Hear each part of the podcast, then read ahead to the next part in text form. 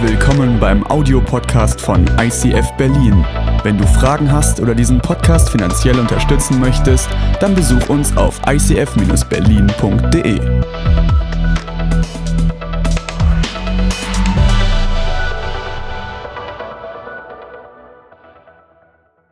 Ey, in diesem Clip sind alle meine Urlaubsziele in einem Video zusammengefasst. Wer hat Lust, in Urlaub zu fahren nächste Woche? Sehr schön.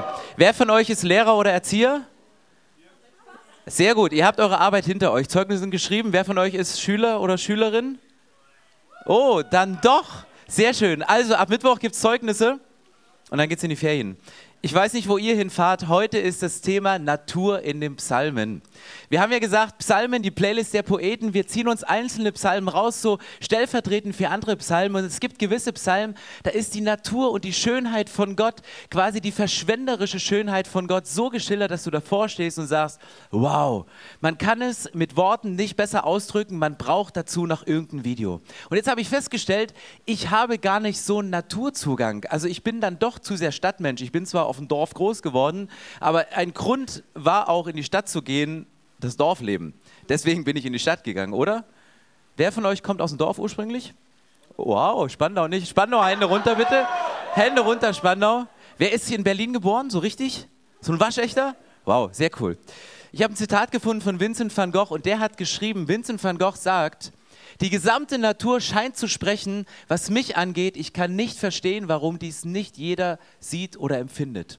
Und ich dachte, toll, das ist wieder so ein Zitat, was mich in so eine Ecke drängt. Ich, so, ich empfinde es nicht so, aber wir sind mal nach München gefahren zu einer ICF Learning Community im Auto und dann stieg jemand auf dem Parkplatz aus und sah hinten die, die, die Silhouette von schneebedeckten Bergen und der fing an zu weinen, weil es ihn so gerührt hat. Er hatte einen Gotteszugang durch die Natur, es hat ihn wahnsinnig berührt und du hast gemerkt, er hat die Größe Gottes dadurch gesehen. Und ich habe zum Glück ein anderes Zitat gefunden, was mich ein bisschen beruhigt hat, nämlich Landmenschen haben eine tiefere Gottesbeziehung als Stadtmenschen. Und ich dachte so, Glück gehabt. Also vielleicht bin ich doch mehr für eine Stadt gemacht. Und dann habe ich überlegt, was bedeutet das? Was bedeutet das, dass Landmenschen eine tiefere Gottesbeziehung haben als Stadtmenschen? Sind die nicht so gebildet? Sind die nicht so aufgeklärt? Fahren die nie mit öffentlichen Verkehrsmitteln und müssen immer wandern, bis sie Blasen an den Füßen haben? Nein, die Begründung dafür, und es ist eine Statistik, die dahinter steht, die lautet, dass Menschen, die in von Menschen gemachten Gebäuden wohnen, nicht so eine tiefe Gottesbeziehung haben wie Menschen, die in einem Umfeld wohnen, was von Gott geschaffen ist. Und das Land, das zeugt viel mehr von der Schöpfung von Gott. Und ich wollte Architektur studieren und ich bin ein Architekturfreak. Wenn wir in Urlaub fahren, haben wir manchmal diesen Stretch. Wir müssen eine gute Mischung finden zwischen am Strand liegen und braun werden oder in Städte zu gehen, um Häuser zu fotografieren. Weil Inneneinrichtungen, Häuser zu sehen, zu fotografieren, das begeistert mich mega. Aber ganz ehrlich, alles, was Menschen schaffen können, ist nur ein Abbild, ein Schatten von dem, was Gott schaffen kann, wenn du in der Schöpfung ins Detail hineingehst und siehst, wow, krass Gott, was du gemacht hast. Und ich möchte euch in Psalm 104 vorlesen und spitzt mal eure Ohren, was da steht und wie Dinge beschrieben sind, wie ein Gott beschrieben ist, dem seine Natur und seine Schöpfung nicht ganz gleichgültig ist. Psalm 104. Den Herrn will ich preisen. Herr, mein Gott, wie bist du so groß? In Hoheit und Pracht bist du gekleidet. In Licht gehüllt, als wäre es ein Mantel. Wie ein Zeltdach spannst du den Himmel aus. Deine Wohnung hast du über dem Himmelsozean gebaut. Du nimmst die Wolken als Wagen oder fliegst auf den Flügeln des Windes. Der Sturm ist dein Bote und das Feuer dein Gehilfe. Du hast die Erde auf Pfeilern erbaut, nun steht sie fest und stürzt nicht zusammen. Die Fluten hatten das Land bedeckt, über den höchsten Bergen stand das Wasser. Vor deiner Stimme bekam es Angst. Es floh von deinem Donnerkrollen. Von den Bergen floss es ab in die Täler, dorthin, wo du es haben wolltest. Dann hast du dem Wasser Grenzen gesetzt. Nie wieder darf es die Erde überfluten. Du lässt Quellen entspringen und zu Bächen werden. Zwischen den Bergen suchen sie ihren Weg. Sie dienen dem Wild als Tränke. Wildesel löschen dort ihren Durst. An den Ufern bauen die Vögel ihre Nester, aus dichtem Laub ertönt ihr Gesang. Vom Himmel her schickst du Regen herab in die Berge, so sorgst du dafür, dass die Erde sich satt trinkt. Du lässt Gras wachsen für das Vieh und Pflanzen, die der Mensch für sich anbaut, damit die Erde ihm Nahrung gibt. Der Wein macht ihn froh Das Öl macht ihn schön, das Brot macht ihn stark. Auch die großen Bäume trinken sich satt, die Libanon-Zedern, die du gepflanzt hast. In ihren Zweigen nisten die Vögel hoch in den Wipfeln, hausen die Störche, den Steinbocken gehören die hohen Berge, in den Felsen finden die Klippdachse Zuflucht. Du hast den Mond gemacht, um die Zeit zu messen. Die Sonne weiß, wann sie untergehen muss. Schickst du die Dunkelheit, so wird es Nacht und die Tiere im Dickicht werden lebendig. Die jungen Löwen brüllen nach Beute, sie erwarten von dir, Gott, dass du sie satt machst. Geht dann die Sonne auf, so ziehen sie sich zurück und ruhen sich in ihren Schlupfwinkeln aus. Nun erwacht der Mensch und geht an seine Arbeit und müht sich, bis es wieder Abend wird. Herr, was für ein Wunder hast du vollbracht. Alles hast du weise geordnet. Die Erde ist voll von deinen Geschöpfen. Da ist das weite, unermessliche Meer. Darin wimmelt es von Lebewesen, von großen und kleinen Tieren. Schiffe ziehen dort ihre Bahn und die gefährlichen Meeresungeheuer. Du hast sie geschaffen, um damit zu spielen. Alle deine Geschöpfe warten darauf, dass du ihnen Nahrung gibst zur rechten Zeit. Sie nehmen, was du ihnen ausstreust. Du öffnest deine Hand und sie alle werden satt. Doch wenn du dich abwendest, sind sie verstört. Wenn du den Lebenshaut zurücknimmst, kommen sie um und werden zu Staub. Schickst du aufs Neue deinen Atem, so entsteht wieder Leben. Du gibst der Erde ein neues Gesicht. Für immer bleibe die Herrlichkeit des Schöpfers sichtbar. Der Herr freue sich an dem, was er geschaffen hat. Er sieht die Erde an und sie bebt. Er berührt die Berge und sie rauchen. Ich will dem Herrn singen mein Leben lang. Meinen Gott will ich preisen, solange ich atme. Ich möchte ihn erfreuen mit meinem Lied, denn ich selber freue mich über ihn.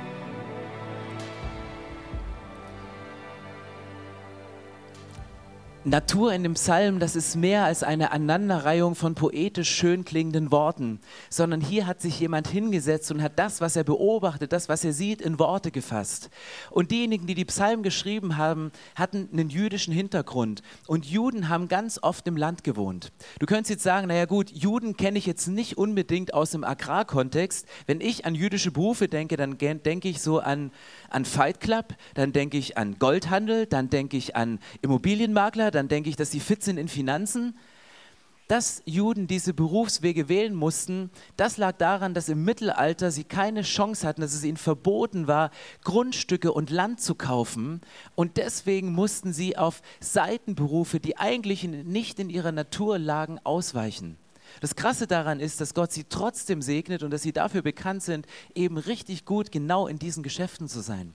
Aber ursprünglich war es so, und das liest du nicht nur in der Bibel, sondern das liest du ganz viel auch in antiken Handschriften rund um die Bibel, dass die Natur etwas war, in dem die Menschen lebten, mit dem die Menschen arbeiteten. Und auch Juden haben das damals beschrieben. Der Unterschied zwischen dem, was in der Bibel beschrieben steht, in den Psalmen, und dem, was außerbiblische Literatur über die Natur schreibt, sind zwei klitzekleine Sachen. Es gibt viele Götter wie Thor und Zeus. Bei ihnen hörst du auch oft, dass sie sprechen mit einer Donnerstimme. Aber der Einzigartigkeit bei den Juden, wenn sie die Psalmen aufgeschrieben haben, ist, dass sie hinter dem sprechen von Gott, hinter dem Wort von Gott, dass sie einen Schöpfergott sehen und dass sie an einen Schöpfergott glauben, der dahinter steht. Und sie beschreiben nicht nur das wie in der außerbiblischen Literatur, nicht nur das, was ihnen Nutzen bringt. Sie beschreiben nicht nur, das Land ist gut, damit das Brot dich stark macht, die Öle dich schön machen und der Wein dich lustig macht, sondern die beschreiben auch die Sachen, die nicht so gut sind. Sie beschreiben auch die verschwenderische Schönheit, die du eigentlich nicht brauchst zum Leben, sondern wo du dich einfach reingeben kannst und es zu genießen. Es gibt gewisse Pflanzen, die kannst du nicht essen. Du kannst es versuchen, ist aber nicht alles gut. Gott hat gewisse Dinge geschaffen und sagt, ich habe dir einfach nur gegeben, dass du es genießen kannst. Und hier in Psalm 104 sind nicht nur die, die notwendigen Sachen zum Leben beschrieben, die in der Natur wachsen, die verschwenderischen Sachen, die Gott nimmt, dass du dich daran erfreuen kannst, sondern es sind auch die Sachen drin, die dem Menschen Angst machen. Hier ist die Rede von Seeungeheuern, von großen Tieren. Damals hat das den Leuten eine mega Angst eingejagt. Originaltext spricht von dem Leviathan, von großen Ungeheuern. Und Gott bringt es hier auf den Punkt und sagt, ja, er hat es geschaffen. Warum? Um zu spielen. Gott hat gesagt, ich stelle mir doch kein Aquarium in den Himmel. ich mache mir mal einen Ozean und dann lasse ich mal so ein paar richtig schöne, fette Fische schwimmen. Und er freut sich daran und er spielt mit ihnen. Und das ist der Punkt, den Menschen, die an Gott glauben und Menschen, die an nicht an Gott glauben, an einen Punkt zurückführen und das ist der Punkt der Schöpfung. Ganz am Anfang der Bibel, am Anfang schuf Gott Himmel und Erde. Das steht. Am Anfang schuf Gott Himmel und Erde. Die Erde war noch leer und öde, dunkel bedeckte sie und wogendes Wasser und über den Fluten schwebte Gottes Geist. Einer der ersten Sätze in der Bibel, Gott schuf, Gott sprach, Gott spricht etwas aus. Es kommen immer wieder Menschen ins ICF, besonders wenn sie von der Presse kommen, stellen sie immer ähnliche Fragen. Und eine Frage ist immer, sagt, ihr seid doch so modern, ihr seid doch so aufgeklärt, ihr wirkt doch so hip mit dem, was ihr macht. Wie könnt ihr noch so einen Schwachsinn wie die Schöpfung glauben? Ihr seid doch ein bisschen dörflich zurückgeblieben. Deswegen vor in Hand aufhalten sind wir nicht, mehr kommen aus den Städten. Und ja, es gibt Theorien, wie zum Beispiel die Evolutionstheorie, dem Urknall, Krabum, die sagt, Dinge entstehen aus dem Nichts. Und ganz ehrlich, dieses Thema hat mich, als ich Teenager war, extrem herausgefordert. Ich bin christlich aufgewachsen. Ich habe in meinen Gemeinden gehört, dass Gott diese Welt geschaffen hat. Ich habe Genesis, ich habe die Schöpfungsgeschichte, ich habe sie gelesen. Ich habe aber in der Schule was anderes gehört. Und es hat mich in Zweifel hineingestoßen, weil ich sage, ich, das sind für mich wie zwei Welten, die ich wie nicht zusammenbringen kann. Und ich möchte, ich war der Wissenschaft nicht abgeneigt, weil ich sage, ich möchte das ernst nehmen, wollte aber mein Glauben nicht über Bord werfen. Und dann finde ich irgendwann in der Schublade von meinem Papa eine Zeitschrift. Sputnik. Sputnik war eine russische Zeitschrift, ein russisches ähm, Wissenschaftsmagazin, was immer die neuesten Sachen rausgebracht hat. Und einmal schlage ich das auf und lese darin, dass es eine der neuesten wissenschaftlichsten Entdeckungen gibt, nämlich, dass der sogenannte Urknall durch Schallwellen ausgelöst wurde. Und ich auf einmal, ich glaube, da habe ich das erste Mal mein pastorales Gen entdeckt. Ich hatte sofort, bam, einen Gedanken im Kopf und dachte, stand da nicht in Genesis 1 ganz am Anfang, am Anfang schuf Gott Himmel und Erde und er sprach. Was passiert beim Sprechen? Schallwellen. Schallwellen kommen raus und bang, vielleicht, und dann war ich so an einem Punkt, wo ich sage, okay, vielleicht bringe ich ja die Schöpfung und die Evolution und den Urknall, die Theorie zusammen, weil wenn Gott gesprochen hat und wenn er Schallwellen gesandt hat und damit den Urknall ausgelöst hat, wow, dann wären meine Zweifel weg die waren nicht weg, weil manchmal, wenn du Zweifel hast, übrigens, by the way, du bist kein schlechter Christ, wenn du Zweifel hast, im Gegenteil.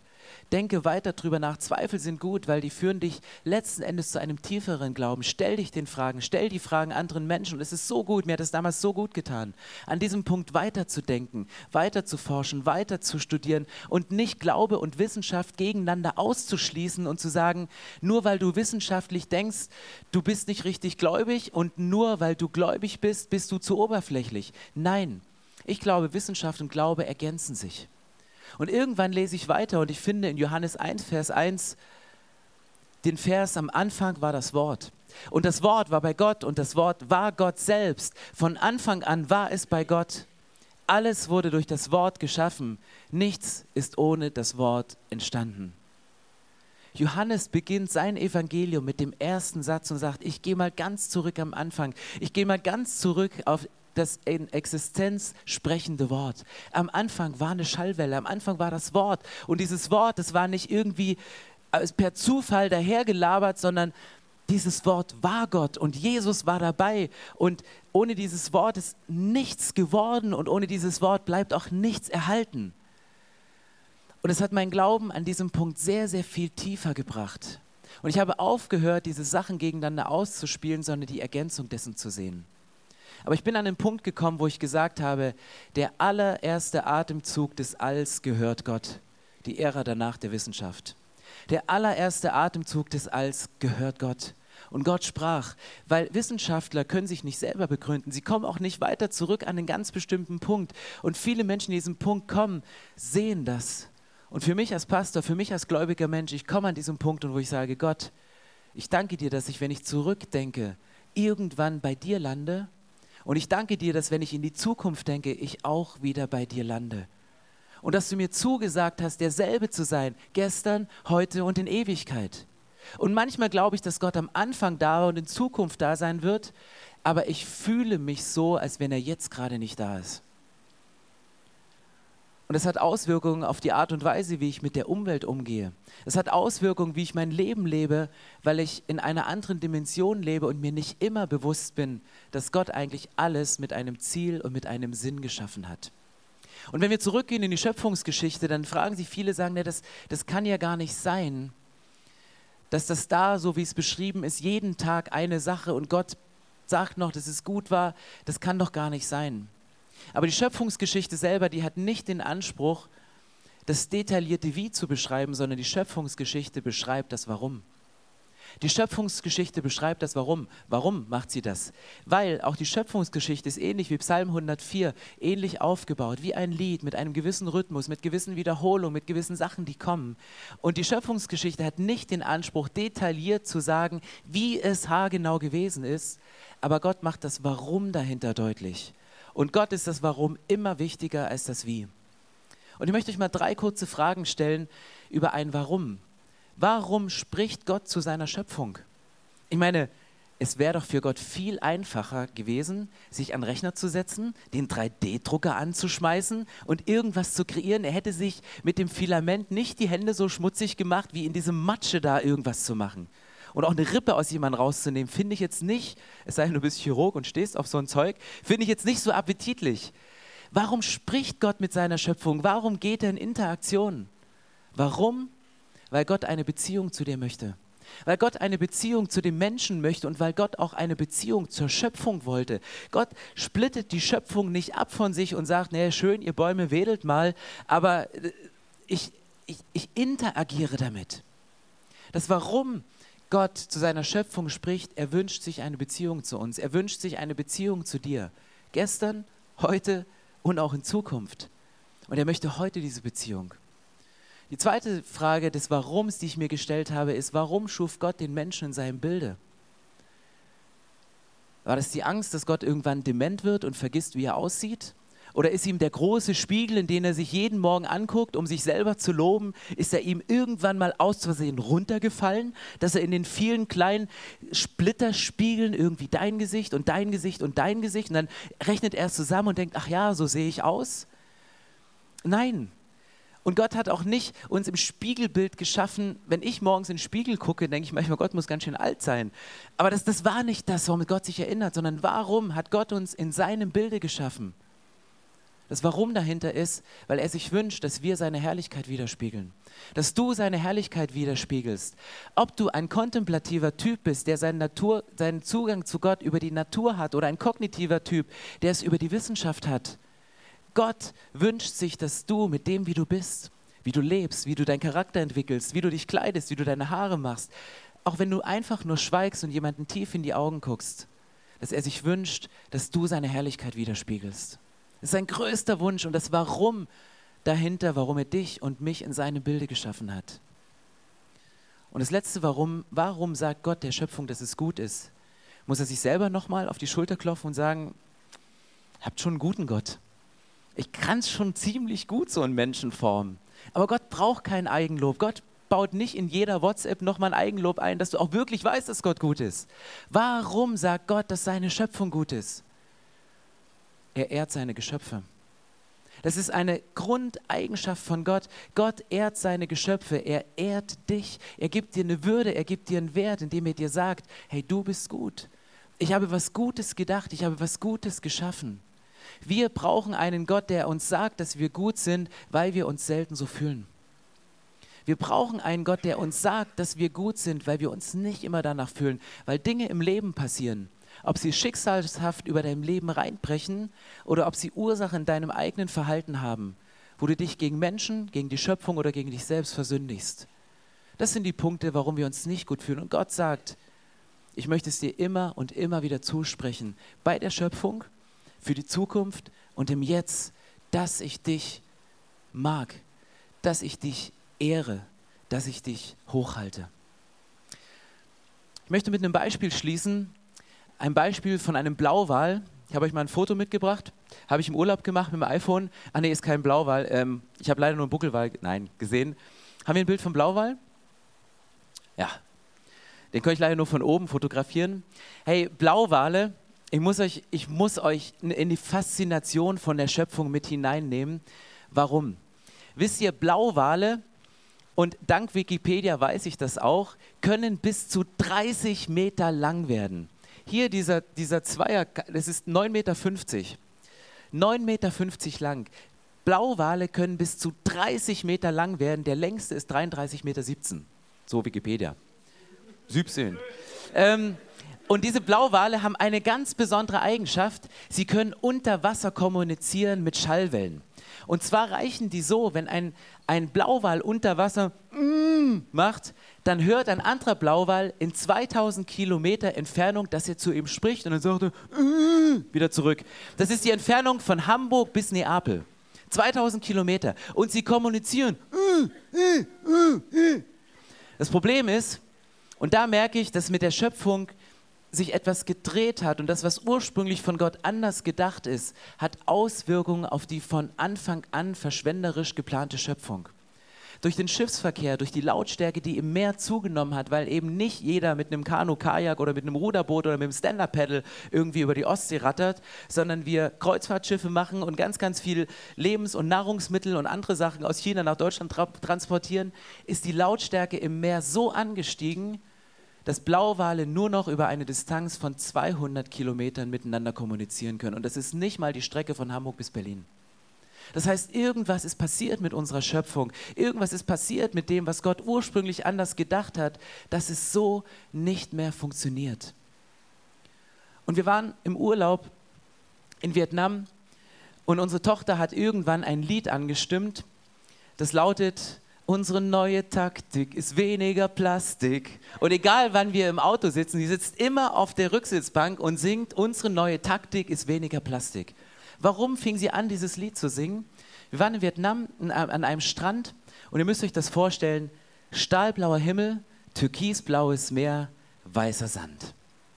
Es war wirklich schön. Schönes, warmes Wasser. Du lagst in der Sonne bis morgens von den Sonnenstrahlen gekitzelt worden. So ein paar Palmen, die sah man dann noch. Und dann bin ich wirklich so in das Wasser reingesprungen und irgendwann merkst du beim Schwimmen, du verhedderst dich in lauter Plastik. Und das, was mit den Augen super schön anzusehen war, war mit der Haut super eklig zu fühlen. Und dann hast du so Aktivisten der ersten Stunde wie meine Frau, die fing dann an, die Sachen aus dem Meer rauszuholen und hat das an den Strand gelegt. Und dann passierte Folgendes. Wirklich alles, was ihr irgendwie in den Weg kam, hat sie rausgeholt und hingelegt. Und da stand da so ein Security-Mann von dem Hotel und er hat es gesehen und fing an, das zu verbieten und sagte, bringt das Zeug bloß nicht an den Strand. Aber ab dem Zeitpunkt, wo er verboten hat, das Zeug aus dem Wasser an den Strand zu holen, fingen auf einmal alle Europäer an, mit Müll zu sammeln. Am weitesten voran Pauline, die stand immer am Strand, sagt, Papa, da hinten ist noch was und da müssen wir rein. Gerade wir getrocknet wieder rein. Und irgendwann, der war es richtig sauer, dieser Typ, als er da stand. Und irgendwann ging er weg in sein Hotel und kam wieder mit einem riesengroßen Müllsack und hat das, was am Strand gesammelt worden war, in diesen Müllsack getan und weggebracht. Und ich habe gedacht, wow, so cool. Und ich war an einem Punkt heute Morgen, wo ich dachte, ähm, ich wollte vollmächtig über dieses Thema Bewahrung der Schöpfung sprechen, das mir wirklich am Herzen liegt. Und sofort hatte ich Sachen im Kopf, wo ich dachte, da lebst du nicht danach. Ja, ich fliege lieber nach Zürich, als dass ich mich mit fünf Leuten in ein Auto setze. Und ich weiß, dass es nicht gut ist und dass es einen Teil der Schöpfung kaputt macht und dass alle gesammelten Plastikflaschen das nicht gut machen können wieder. Und trotzdem habe ich Paulines Lied im Ohr, unsere neue Taktik ist weniger Plastik. Und ich habe gesagt, wenn ich kann, fange ich an einer kleinen Stelle an. Und ich gehe oft in den Supermarkt und sehe den Sixpack mit, mit Plastikflaschen Wasser und denke, nein, nehme ich doch lieber den Kasten Bier mit Glasflaschen. Und das ist gut. Ja. Sehr tief, oder? Sehr tief wenn ich irgendwo anfangen kann, dann fange ich damit an. Aber ich habe noch, hab noch einen tiefen Gedanken. Und zwar, wenn wir über Bewahrung der Schöpfung sprechen, dann heißt das, dass wir den Kreislauf der Ehre aufrechterhalten. Was heißt Kreislauf der Ehre? Gott sagt zur Schöpfung, es ist gut, was ich geschaffen hat. Die Erde ist gut, der Mensch ist gut, die Tiere sind gut, das Wasser ist gut, die Trennung zwischen Wasser und Land, es ist alles gut. Und er ehrt es, indem er sagt, es ist gut. Und dann steht irgendwann im Neuen Testament, dass die Schöpfung geschaffen ist, um Gott anzubeten. Das heißt, Gott ehrt den Menschen und die Natur ehrt Gott wieder. Und auf einmal entsteht da für mich ein Kreislauf in meinem Kopf, also zumindest in meinem Kopf. Und ich denke, ich bin irgendwo dazwischen. Ich bin von Gott geschaffen und Gott ehrt mich als Geschöpf und sagt, du bist gut, du bist richtig. Und, und die Schöpfung ehrt Gott wieder. Er geht sogar so weit, dass er sagt, wenn, selbst wenn, wenn ihr Menschen mich nicht anbetet, dann werden die Steine schreien. Dann, werden, dann setze ich alles in Bewegung, dass der Kreislauf der Ehre wieder geschlossen wird. Und ich merke manchmal, wie unehrenhaft ich dann mit der Natur umgehe wenn ich die kurze Strecke eben doch mit dem Auto, nicht mit dem Fahrrad fahre oder vielleicht doch nicht laufe oder andere Dinge machen. Und es sind oft die Kleinigkeiten. Und ich bin heute Morgen nach der ersten Predigt mit einem schlechten Gewissen runtergegangen und in der zweiten Reihe saß jemand und sagte, ey, vielen Dank, das war meine Predigt heute. Ich arbeite im Bundestag und ich bin verantwortlich für Umwelt. Und du machst es genau richtig. Du machst es genau richtig. Du fängst da an vor dem, was dir vor die Füße gelegt ist oder was vor dir im schönsten Urlaubsort im Meer schwingt. Und manchmal sind es die kleinen Dinge, die einen Unterschied machen. Aber ich merke bei mir, ich brauche immer einen kognitiven Anker für mich. Und für mich ist der kognitive Anker der. Ich sage, wenn Gott die Schöpfung darauf angelegt hat, einen Kreislauf der Ehre zu setzen, dann möchte ich diesen Kreislauf nicht unterbrechen, indem ich unehrenhaft mit der Schöpfung, mit meinen Mitmenschen und mit dem umgehe, was Gott mir zur Verfügung stellt. Weil ich sehe, dass Gott mir Dinge nicht nur gibt zum Nutzen, dass ich satt werde, sondern in verschwenderischer Vielfalt und Schönheit. Ich würde gerne mit euch in den nächsten Song hineingehen und ich glaube, es gibt kein Lied, was Gottes Schöpfung und den Zusammenhang zwischen Gottes Schöpfung, dem in Existenz sprechenden Wort und und der Reflexion unseres eigenen Lebens zusammenkriegt als dieses Lied.